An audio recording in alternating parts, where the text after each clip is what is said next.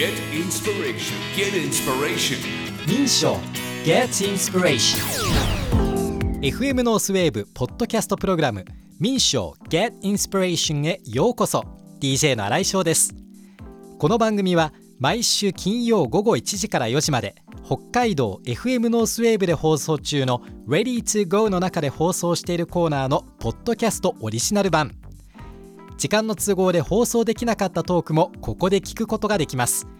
企業や自営業フリーランスなど道内でユニークなビジネスを実践する人々にスポットを当てそのひらめきインスピレーションの源流についてインタビュー。さて今週はどんなひらめきに出会えるんでしょうか。今回のゲストはモノクロ画家の明けたら白目さんです。よろしくお願いします。よろしくお願いします。いやーこのコーナー初めてのゲストです はい。栄えある一人目ということなんですけれども白目さんはモノクロ画家でいらっしゃるということで、はい画家を目指したきっかけって何だったんですか？画家を目指したきっかけは、もう小さい頃からあの絵を描くのが好きで、えー通っていたお絵描きのお絵描き教室の先生があの油絵の画家だったので、うん自分もいつかはこういう風に絵描けたらいいなと思ってました。なるほど。で大学も確かデザインを学ばれてるんですよね。そうですそうです。それはなんかやっぱりが画家とデザインってちょっと違うのかなと思ったんですけど、はいはいはいはい。うん。まさしくえっ、と自分はあ漠然と絵を描いて生きていけたらなと思ってたんですけど、まあ、家族に相談したらなかなかそれは難しいからはい。あのデザインだったらいいよっていうことでうんデザイナーになって会社員としてちゃんと働けるようになってから考えろって言われてそれを目指して、えーやってました。なるほど、はい。今のお話の中にもあったんですけど白目さん実はその大学の後は社会人になって、はい。で普通の会社員になったんですか？どういう肩書きだったんですか、はい、えーまあ会社員で、えーティアックというあのオーディオのメーカーに勤めてました、東京にある、まあ、老舗のメーカーで、えー、と家庭用の音楽を聴くための機械も作ってるんですけどあのそれこそここの放送局ラジオ収録なんかで使うようなプロフェッショナル用のレコーディング機器うん。を作っている事業部に僕は所属さされててそこであのプロダクトデザインをしていました。あー。あじゃあもう本当に自分の特技を生かしてっていうことですよねあそうですね。あの自分は絵が得意で音楽も好きだったんです。はい。それ両方やりたいなと思ってオーディオのデザイナーになりました。なるほど、い。じゃあ夢その時点では叶えてるっていう感じなんじゃないんですか？そうですね。そこは恵まれてましたね。なるほど。でも、はい。今は独立されてフリーランスとして働いてるわけですけど、そこに行き着くまで何があったんですかね、えー、とやっぱり大きいのは結婚して子供が生まれてあの自分の将来を考え直した時にやっぱり自分の名前でその作品を発表してそういう仕事をしてみたいって強く思ったんですよね。うーんでそれをやるなら今しかないなと思ってフリーランスになりました。でもやっぱりうんフリーランスになるって保証がいろいろ外れていくわけだし、そうです不安とかなかったですか？それはすごくありましたね。うん。はい、でも周りの家族というか、まあ、パートナーがはい。いいんじゃないって言ってうん。すごく、あのー積極的に応援してくれたのでそれすごく感謝してます。何よりもね心強いですね、身近な人が応援してくれるっていうのは。うんうん。でもそれから本当に、まあ、いろんなメディアでもご活躍されたりとかね、まあ、作品も出されてっていうことで実はあの札幌に引っ越されてきたのは最近なんですよね。何年前ですか？えーっとね2020年です。ちょ数字に弱くて。そうかじゃあ、はい。まだ本当に2年くらいっていうことですけど北海道いかがですか？北海道すごく快適です。って聞いてる僕はまだ3ヶ月なんですけど。あそうなんですね。そうなんだ。いいですよね。いいですようね。ん。でこのまあお仕事されてくる中で札幌では主にどんなお仕事をこれまでやってきましたか？あえー、と札幌に来る前にフリーランスの期間が1年ちょっとあったので、はい。まあ、その時にそのつながってくださった皆様が継続的にお仕事をくださっているのと、うんうん。まあ、少しずつ札幌で友達ができたりとかあのクラブハウスっていうはい。サービスを使ってあの音声のそうですそうでですまだあるんですね って ちょっと思っちゃったんですけど。そうなんですよね、まあ、ちょうどはい。僕が札幌に引っ越してきた時に、コロナ禍えが広まってしまって全く家から出れなくなっちゃったんですよね。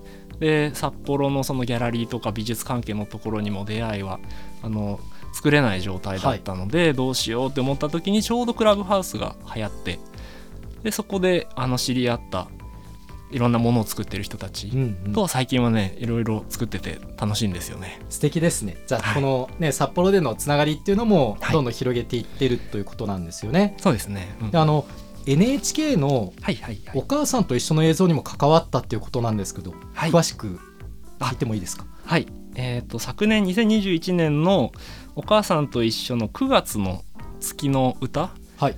1ヶ月に1本その月の歌を作るんですけど9月の「むぎゃむぎゃ」という、えー柴田聡子さんという、まあ、素晴らしいミュージシャンの方がいら,、してでその作詞作曲の曲の、えーミュージックビデオというかね2分間ぐらいのアニメーションを作りました。あー。でもこれこういうなんかミュージックビデオにつける絵っていうのは、普段描かれているイラストとは考え方とかってやっぱ変わってくるんですかね？えっと自分の中ではかなりつながってまうす。ーんえっていうかそもそもその、まあはい絵を描くっていう時に何をこううん。それこそインスピレーションってどこから得るものなんですか？あーなるほど。自分の場合ははい。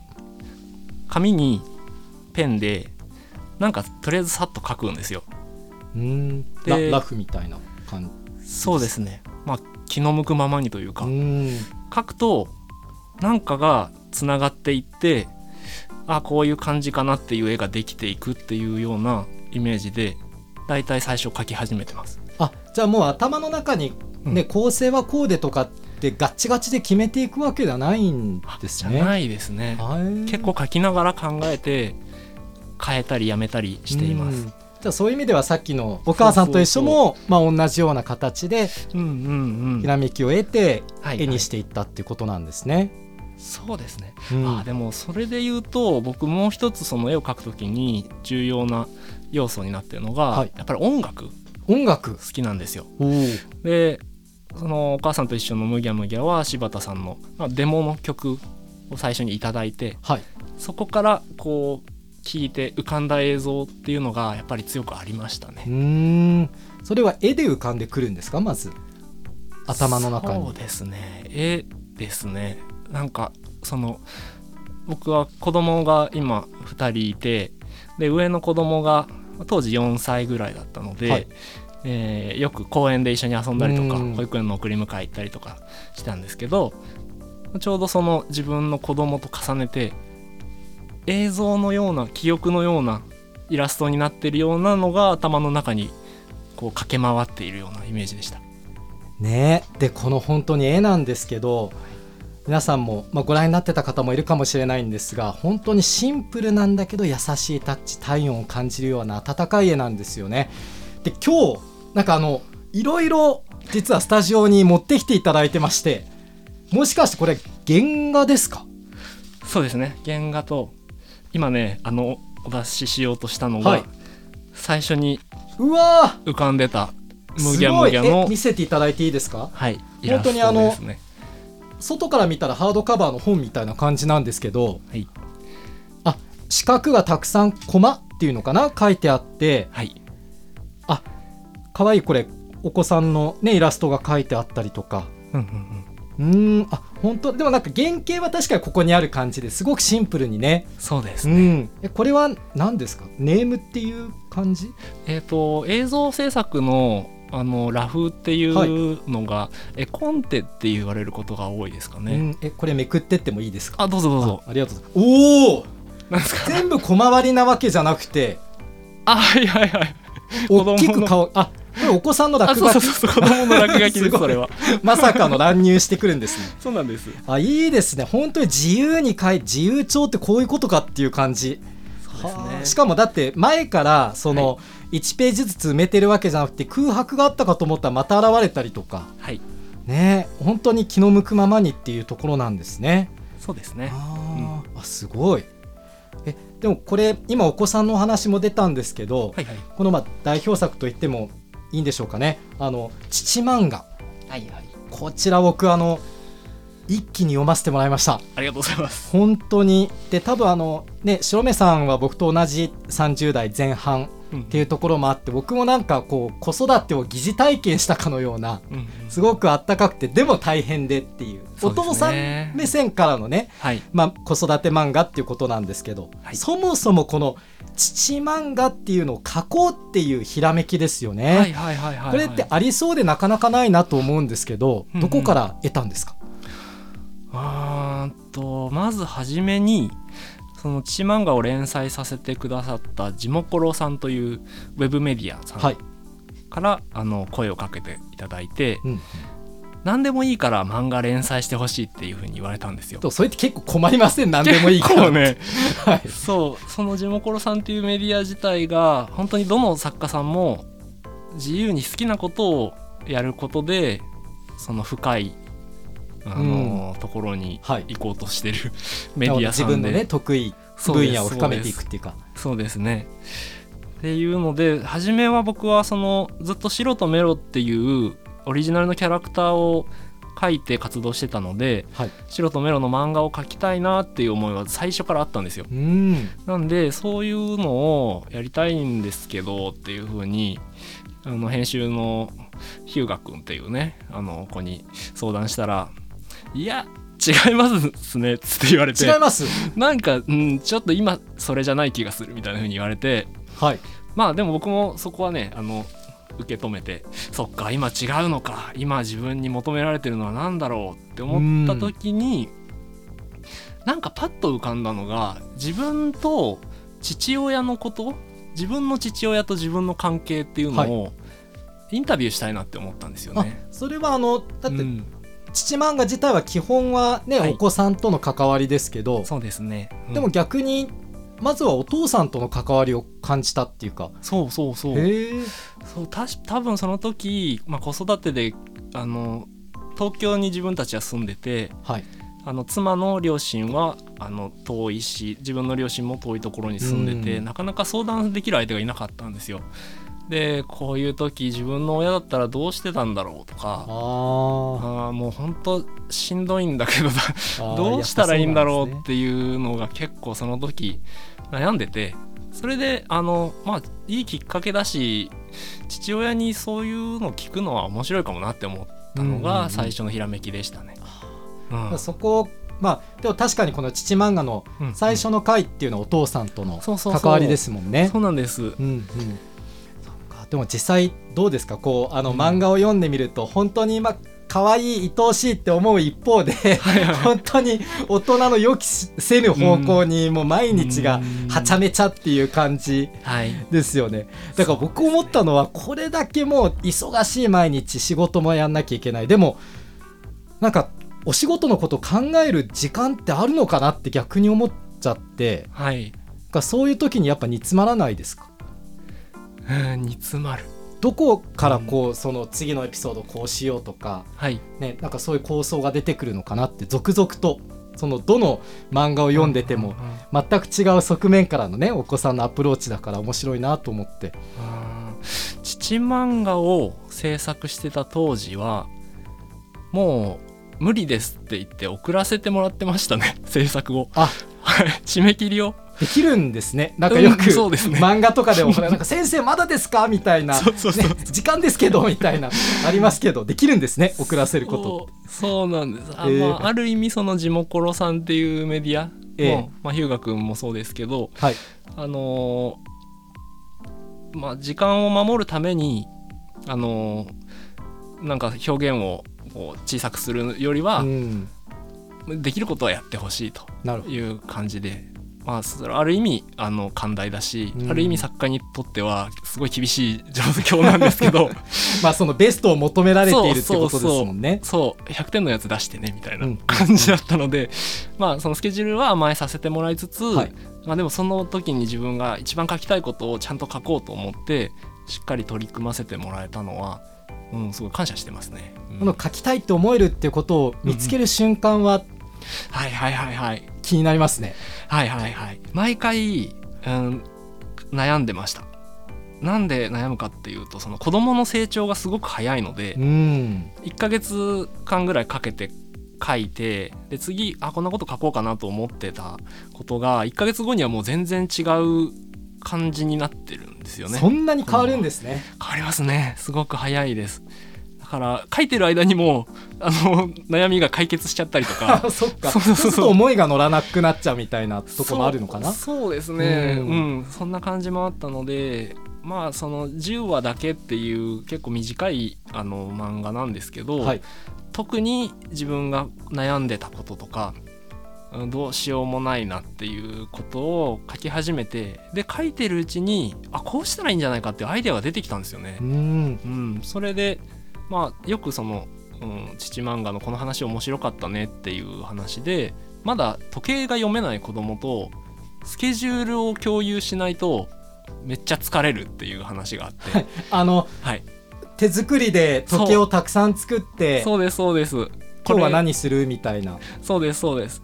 あの朝遊んでご飯食べて遊んでおやつ食べてっていうのをまず共有しないと、はい。まあ、朝からおやつ食べたいアイス食べたい地獄に 困はまっていくので、っていう話がありましたね。う。ーん。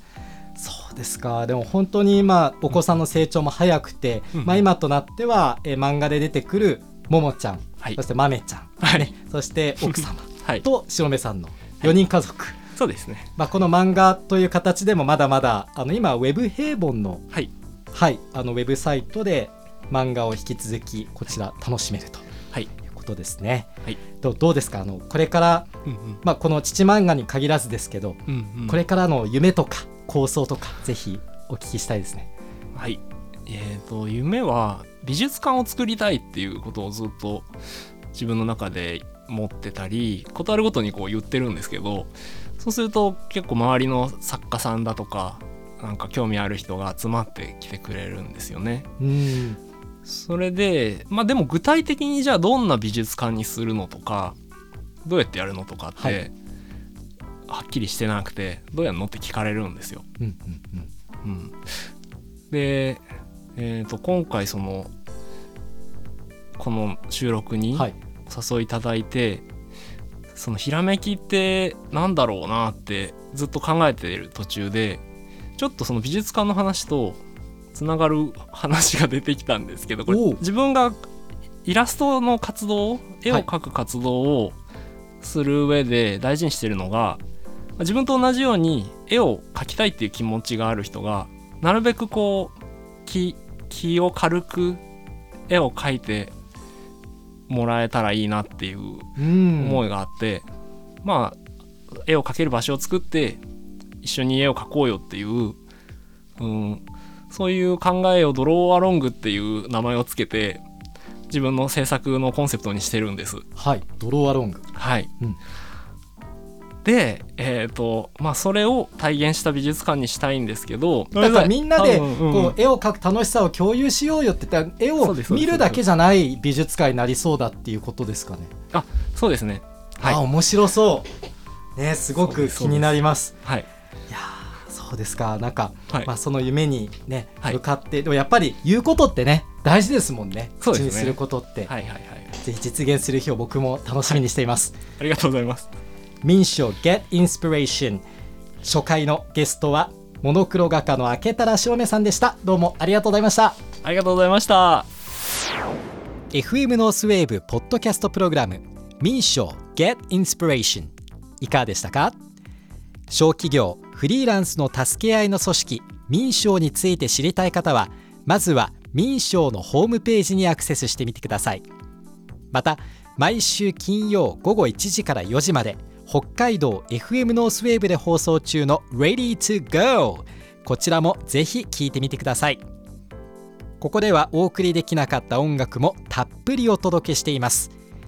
ポッドキャストプログラム民賞 Get Inspiration は毎週金曜日午後4時に更新します。次回もお楽しみに。